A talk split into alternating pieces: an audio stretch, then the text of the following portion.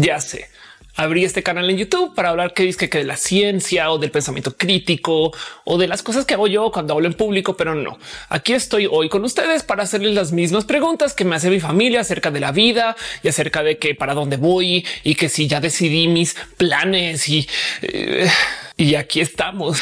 ¿Qué he hecho? Como tantas cosas en este canal o en mi show en vivo, todo comenzó con un tweet. Durante la pandemia, más hacia el inicio que hacia el final, si es que existe tal cosa como un final, en algún momento hice una pregunta de hey, sienten ustedes que encontraron su vocación o que ya encontraron lo que quieren hacer en vida? Porque yo misma me estaba cuestionando un poquito el qué carajos estoy haciendo yo con mi vida, más en ese entonces que estaba encerrada en mi casa, como ahorita que sigo encerrada en mi casa, pero ya ahora es diferente. y pues sí, mucha gente se acercó a platicar acerca de sus decisiones de vida y del por qué una cosa o no la otra. Y eso fue muy divertido. La verdad es que gracias por ser tan gente chida en Twitter. De verdad que Twitter no sería lo mismo si usted no respondiera. Este canal tampoco. Así de, todos los comentarios vacíos. Pero tanto así como la pandemia se acabó, se vale, se vale decir que se acabó la pandemia es o sea, se acabó la cuarentena. Eso sí, el caso es que como que medio volvimos a la normalidad o la nueva normalidad y de muchos modos veo que mucha gente volvió a exactamente lo que estaba haciendo antes de como yo, pero ahora es diferente. De hecho, luego me pongo a pensar es que no volví a nada porque no me fui de nada. O sea, yo seguí haciendo videos durante la pandemia. O sea, es como si cuál pandemia si te encerraste en tu casa y sigues ahí encerrada. Me fue bien, me fue bien. Gracias. El punto es que puse un tweet actualización a ese otro tweet nomás preguntando si ustedes se habían encaminado o habían vuelto a encontrar su camino o habían vuelto a la normalidad. Saben como que un día que se acabó la pandemia, este, aquello. Obviamente mucha gente me respondió no, no se acabó la pandemia. Ophelia, de qué hablas? Y sí tienen toda la razón, pero me entienden. Es un ya pasaron unos años, volvieron a lo que estaban haciendo. Como que eh, quise preguntar nomás por mera curiosidad. Y la verdad es que me arrepiento. ¿Qué pasó? Pues que generó un chingo de estrés. Y saben que me quedé pensando después de tuitear que pues sí, obvio, sí, cuando yo voy a cenar con mi familia y lo primero que dicen es cómo vas con tu vida. Eh? O sea, que todo chido y dices, güey, no, no, no todo chido. Así que si bien normalmente uno entiende del por qué es difícil hablar acerca de la vida, porque la vida es difícil. Hoy quiero analizar un poquito el por qué no las hacemos o nos enseñaron a que no la hagamos o no las hicieron tan difícil, por lo menos desde aquí. Me explico. Yo sé que la vida es compleja. Créanme, soy youtuber, o sea, tengo 40 años, saben, pero más bien me refiero a que pues hay unas cosas que vienen así como de lo que nos enseñaron a pensar, que yo creo que vale la pena por lo menos observar porque si sabemos que existen, a lo mejor eso nos ayuda a deconstruirlo. No vengo a darles una solución perfecta, sino solamente a decirles que observo que estas cosas suceden y a lo mejor eso nos puede ayudar a quitar como esa como policía del no estoy haciendo nada, porque créanme que sí estamos haciendo mucho. Y es que primero lo primero, en las sabias palabras de Lisa Sonrisas, que en una vez comentaba de cómo cuando una siendo mujer trans habla con algún vato que es cis hetero y ellos se comienzan a cuestionar su vida o su sexualidad y luego nos culpan a nosotras y nos dicen cosas como me haces cuestionar cuestionar mi sexualidad y que Elisa le dice, sabes que cuestionatela, cuestionatela 100 veces. Qué bueno que te cuestiones tu sexualidad. O sea, sí, es verdad. Nos enseñan a que se supone que una no se debe estar cuestionando las cosas. Lo mismo de ese muy sabio pensar de Elisa para la vida. Está súper ok estar perdidos, no saber, no entender, no tener un mapa y no tener una meta tampoco.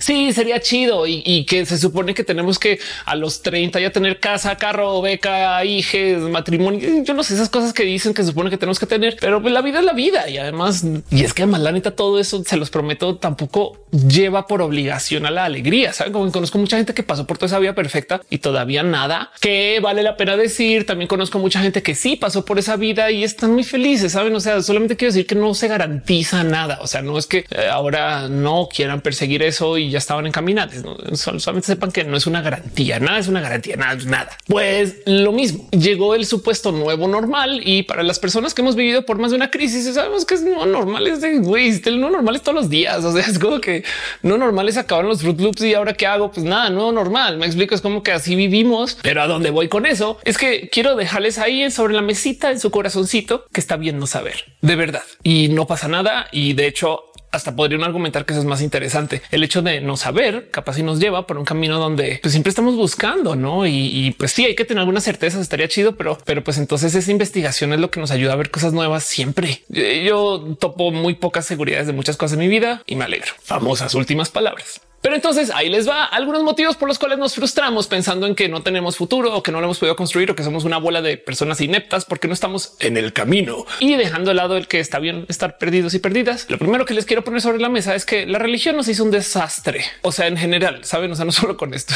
Si ustedes son personas religiosas, pues disclaimer total. Yo apostate. Yo no solo soy atea, yo me di de baja de la iglesia, pero también soy fiel creyente de que la diversidad tiene que existir con la iglesia, no más que por favor que es una iglesia incluyente. Saben, o sea, sería súper cool que los procesos de la fe nos dejen de discriminar. Eso es todo lo que pido. Saben, y ya no queremos acabar con su estilo de vida religioso. Se los juro, solo queremos vivir y ya el caso. Hablo de la religión porque una de las cosas que viene de esta enseñanza religiosa es que tenemos una literal misión en vida de procrear. Y esto es un tren de problemas porque si bien de nuevo la maternidad es deseado, no lo será. O sea, si, si quieren, pueden y, de paso la paternidad también, porque hay papás que gestan y gente no binaria que gesta también. Yo sé esto es, mentira, pero el punto es que ante el yo no sé qué vas en la vida, hubo un grupo de gente que hace muchos ayeres dijo no, no te preocupes, tu misión es hacer más de ti y ya suena básico porque lo es. Pero a fin de cuentas, eso fue una pues, misión de vida de muchas personas y lo ha sido. Y puede que nuestros padres y abuelos, entonces, pues también aquí estamos y como sea misión o no,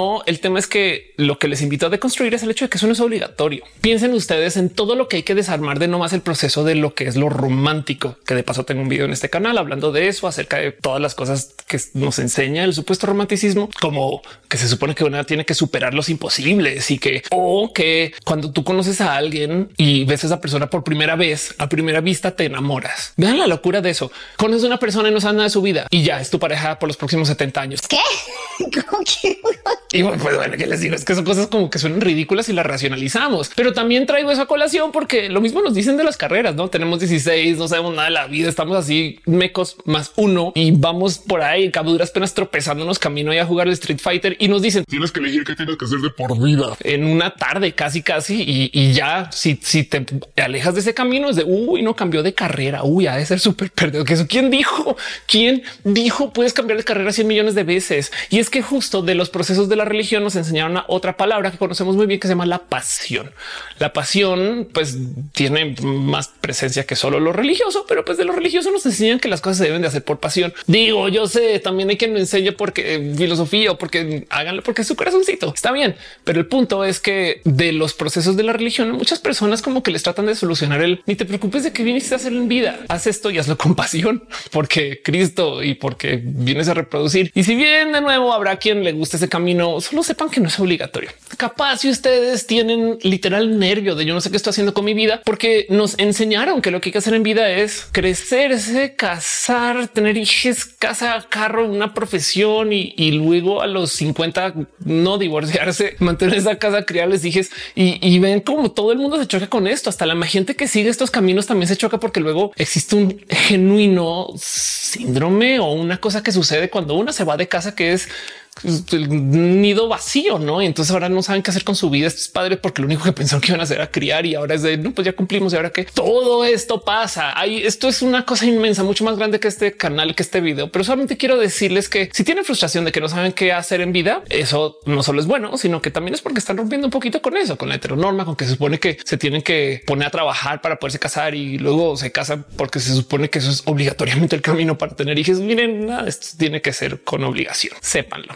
Y si rompen con eso y sepan que está bien no irse por ese camino. Y si están andando por ese camino chido, de nuevo, no más que quiero tratar de construir que sea por obligación. Porque luego la otra cosa que nos enseñaron, que es una de estas supuestas métricas de éxito, es que el bienestar material es el éxito.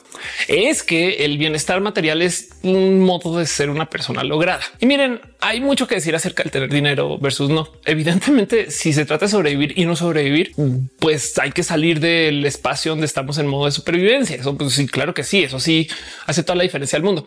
Pero bien se sabe que post supervivencia el dinero deja de funcionar.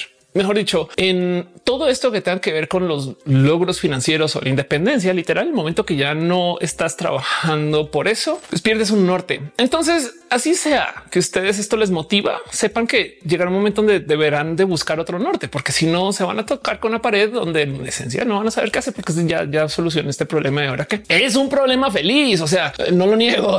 Solamente quiero dejarles ahí que no optimicen su vida para tener mucho y ya saben. Y hay millones de historias de esto. Y, y, en fin, estoy también, por supuesto, hablando de gente que tiene superávit financiero. No, o sea, de nuevo, si estamos tratando de sobrevivir, pues ahí importa mucho. Se dice que el dinero no compra la felicidad, pero que sí la renta. Y por supuesto que con dinero es más fácil solucionar una cantidad de problemas. Entonces es una cosa mezclada. Solo quiero dejarles ahí que, que no les frustre el compararse por bienes financieros o monetarios. Y, y sobre todo porque hay millones de casos donde esto ni de lejos puede predecir el éxito de nadie. Aún teniendo dinero, bien que lo pueden malgastar todo literal en una noche. Saben, búsquenlo si esto les motiva, pero que no les genere estrés, porque en últimas hay millones de caminos por los cuales estas cosas luego se cruzan. Y no más quiero de nuevo invitarnos a deconstruir las cosas que nos generan estrés y ansiedad del si ya nos inscribimos en el camino. Tener un chingo o no tener tanto, híjole, no puede predecir nada de eso. y es que el tema del bienestar material saca a relucir que las medidas de lo que es el bienestar material están súper mal puestas. Hay gente que piensa que una camioneta de marca es tener bienestar material, pero hay gente que piensa que tener una obra de arte es tener bienestar material. Y de paso, esas obras de arte pueden ser cosas que se consideran casi que gratis. Saben, obras de arte hechas por la naturaleza. Una de las cosas más presentes en esto del medir el éxito es que nos enseñan encima de todo lo que ya les dije a despreciar los logros creativos. Les voy a decir algo y esto es una queja que viene desde el privilegio porque ya lo estudié. Entonces ahora que yo les diga no lo estudien implica pues que estoy diciendo que no hagan algo que yo sí sé y pues eso es hablar desde el privilegio. Del otro lado hay una cosa que a mí siempre me salta mucho y es como para muchas personas el que yo he estudiado física, wow, como les comunica algo de mí que yo no considero muy meritorio. Cuando digo yo estudié física, yo hice un pregrado en física, que es en esencia a calidad para trabajar en física muy poco. Y bueno, no pasa nada. Es estudiar física, es una ciencia pura, te enseña cosas y conoces gente. Sí, eso es verdad. Pero del otro lado hay algo ahí que yo lo leo como de esta misma esquina del como elitismo del saber por el cual la gente desprecia el reggaetón. Hace muchos ayeres hablé con una famosa reggaetonera y la entrevisté para este canal de paso. Y ella me decía que lo bueno de su música es que la gente no piensa por una hora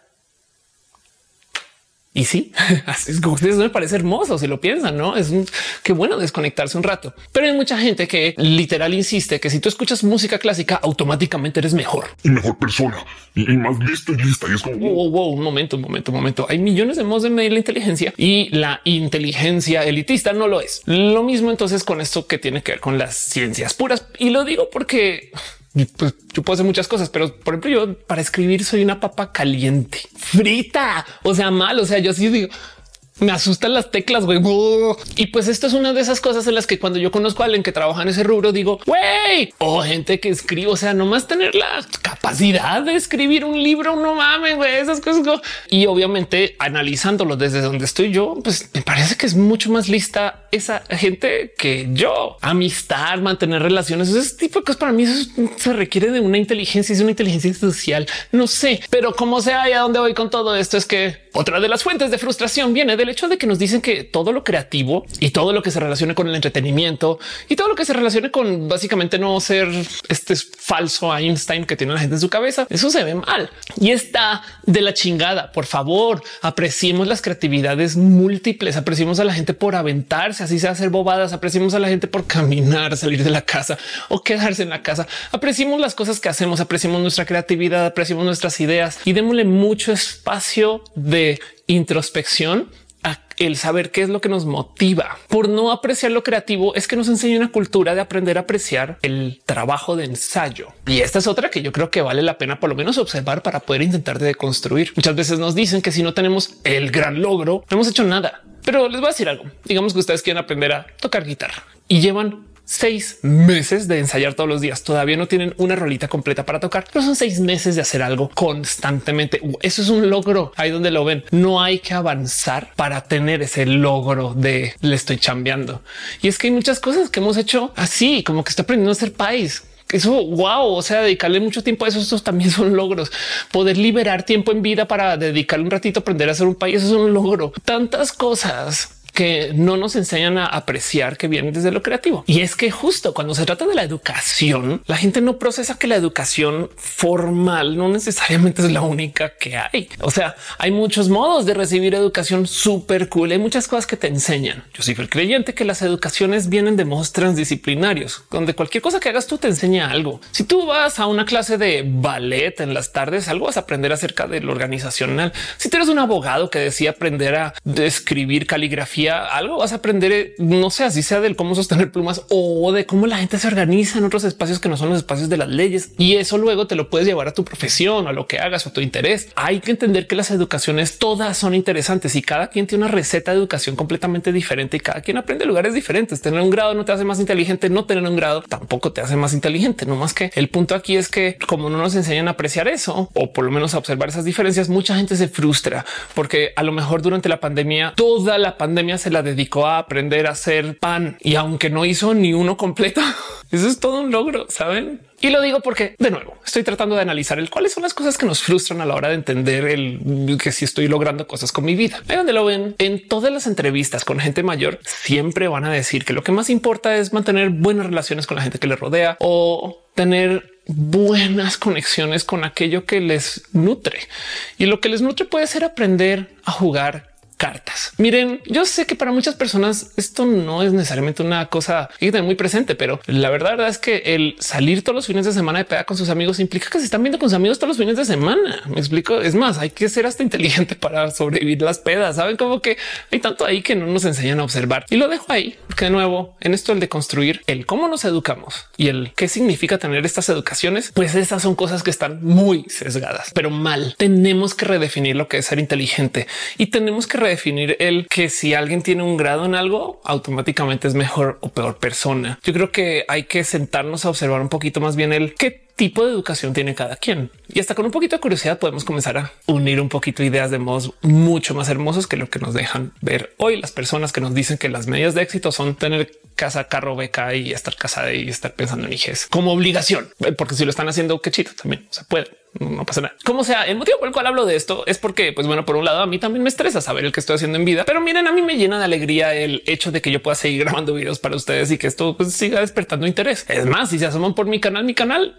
siempre tiene un comentario muy común. ¿Por qué no tiene más views este video? Y, agradezco mucho que ustedes compartan mis videos, pero sí, sí es verdad que yo no manejo views por los billones como youtubers inmensos, pero como son ustedes las personas que vienen a ver, no necesito más y me lo gozo un chingo. Pero es que si no observamos que estas cosas están ahí presentes, que la heteronorma y el no cuestionarnos cosas y el un supuesto camino de vida y que todo se mida con dinero y estas cosas, entonces no podemos comenzar a deconstruir a gusto. Y si no lo hacemos, pues la frustración es inminente. De hecho, una de las cosas que se esperaba antes de la pandemia es que las dos causas de complicaciones de todo esto que tiene que ver con la salud mental en los años a venir eran la depresión y la ansiedad. Digo, la pandemia lo exacerbó, pero eso ya estaba ahí. Ya no veníamos así como de súper cool. No. Entonces, para seguir con esto del y qué están haciendo con su vida, nomás les quiero recordar algo. Vamos a acercarnos a 10 mil millones de personas viviendo en este planeta. Son 10 mil millones de historias diferentes, con caminos diferentes, con experiencias diferentes. Y el mero poderlas compartir ya de por sí me parece hermoso. Pero lo digo porque que pues sí hay que desarmar un poquito el es que yo hago esto porque esto es el camino de la vida.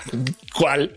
Miren, miren, miren, miren. Hay una cosa que se habla mucho cuando tú haces teatro o cuando haces trabajo de escenario, es que hay que saber improvisar. O las cosas que hablo yo cuando hablo en mis conferencias es que pues del océano de los cambios siempre va a estar ahí presente. Y en vez de pararse enfrente del mar gritándole a la ola que no venga, más bien pues lo que hay que aprender a hacer es surfear y permitir que lleguen esos cambios. Hay una historia que yo he compartido un buen en este canal y la vuelvo a compartir ahora acerca de lo que sucedió con mi muela del juicio. Esto de paso lo habrán topado en otras entrevistas, pero bueno, el punto es que hace no mucho tiempo yo me saqué mis muelas del juicio. De nuevo tengo 40. Entonces hay un alto riesgo cuando haces esto a esta edad de tener tema de pérdida de nervios y al parecer es normal. Pero como sea, el día después de mi cirugía yo estaba en pánico porque había cambios, no ya no siento nada que está pasando y pasé por todos estos pues, momentos del querer volver a la normalidad y del pelear contra mí y, y obligarme a investigar el que pueda hacer para que esto se solucione de una como lo haríamos muy normalmente. A lo cual entonces yo le pregunto a mi señor padre, quien muy sabiamente me dice planea para que todo el resto de tu vida sea así. Y ya sé,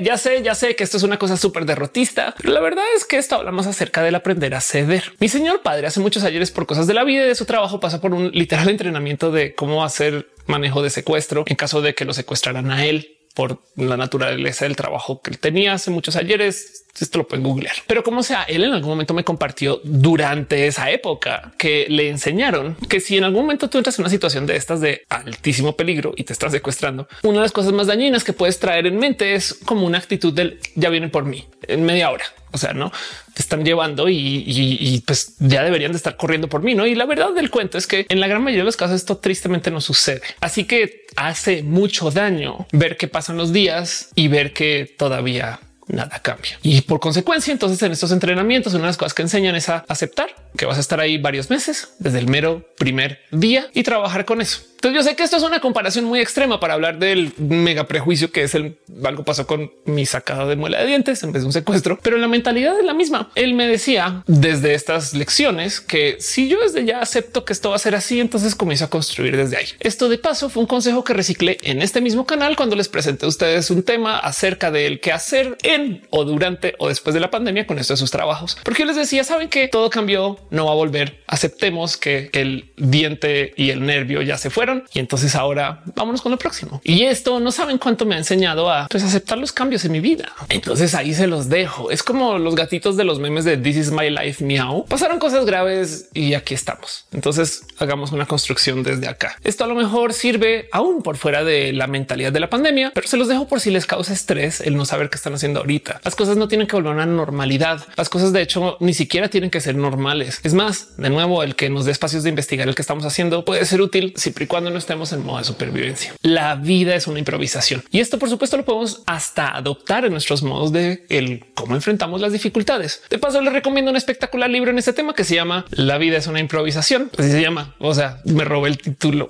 Saludos, besos, cariños, amor a Pielo Jubera y cuchara y maestro de la impro.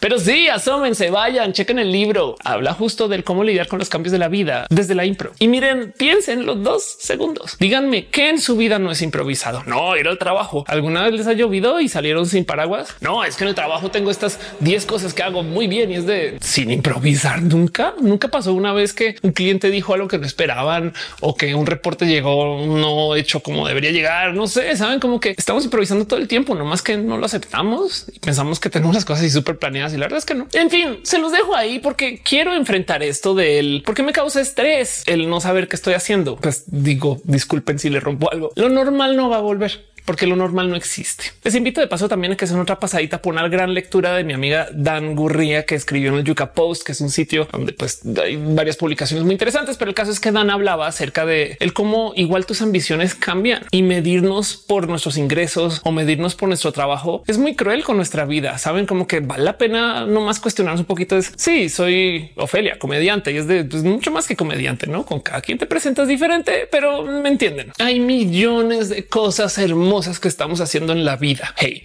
si ustedes abrieron cinco minutitos para ver este video en YouTube, que de qué cinco minutos, como mis videos duran cinco minutos, ya quisiera, ya quisiera que mis videos los pudiera hacer lo suficientemente cortos y breves para que duren cinco minutos. Pero más bien el punto es que sepan que somos entes cambiantes y por consecuencia no nos debería causar nada de estrés el hecho de que las cosas cambien si vamos a cambiar de todos modos. Y en caso de que les genere alguna ansiedad, sus sentimientos son reales, pero hay millones de caminos para canalizar eso para el bien. Se los prometo, se los juro. Hay otros videos acá acerca de eso. Así que para cerrar, les dejo un consejo en particular y esto es el modo Ofelia de ver las cosas de la vida. Sépanlo que desde lo moralino nos enseñan a no observar algunas cosas, cosas que pueden ser logros, caminos, decisiones o hasta metas que nos estamos poniendo y que estamos cumpliendo con ellas, no más que nos dicen que no está bien, como por ejemplo el divertirnos. Si ustedes salen todos los fines de semana con sus amigas y piensan que la peda les está destruyendo, déjenme decirles. Bueno, ok, momento, momento. Capaz si la peda sí les está destruyendo. Pero a dónde iba con esto es que desde lo moralino nos enseñan a no apreciar estas cosas. Nos enseñan a que si aprendieron a dibujar, eso es espectacular.